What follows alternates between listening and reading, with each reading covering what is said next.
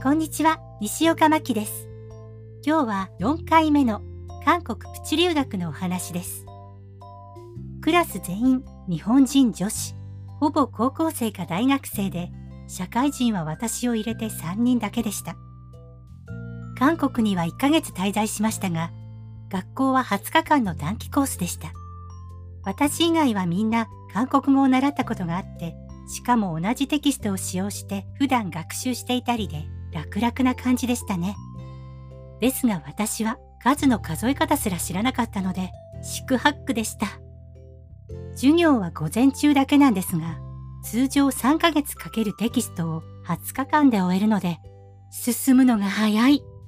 毎日宿題と小テストがありましたから、ついていくのに必死でした。それでも、授業の後は、毎日クラスの仲間たちとお昼ご飯を食べに行ったりしていました。最初は学内の食堂やカフェに行きましたが、すぐに飽きて、いろいろなお店に行くようになりました。その頃、まだ日本に出店していなかったので、珍しさもあって、クリスピークリームドーナツにもよく行きました。あと、舞台挨拶がある映画を見に行ったりもしましたね。イ・ジュンギさんが出演されていました。ご存知ですか？イ・ジュンギさん。気になる方は検索してみてくださいね。韓国語がほぼできないにもかかわらず、果敢に喋ってチケットを買っていました。映画館で隣り合わせた韓国の女の子たちに日本語で話しかけられたこともありましたよ。日本語を勉強してるって言ってました。笑顔がとっても可愛かったです。クラスの子に、マキさん映画の内容わかるんですか？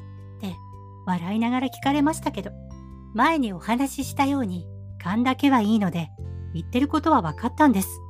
なんとなくですけどね。今はちゃんと聞き取れますよ。ああ、でも、今も、もう忘れかけているので、ほぼ聞き取れます。と言っておきましょうか。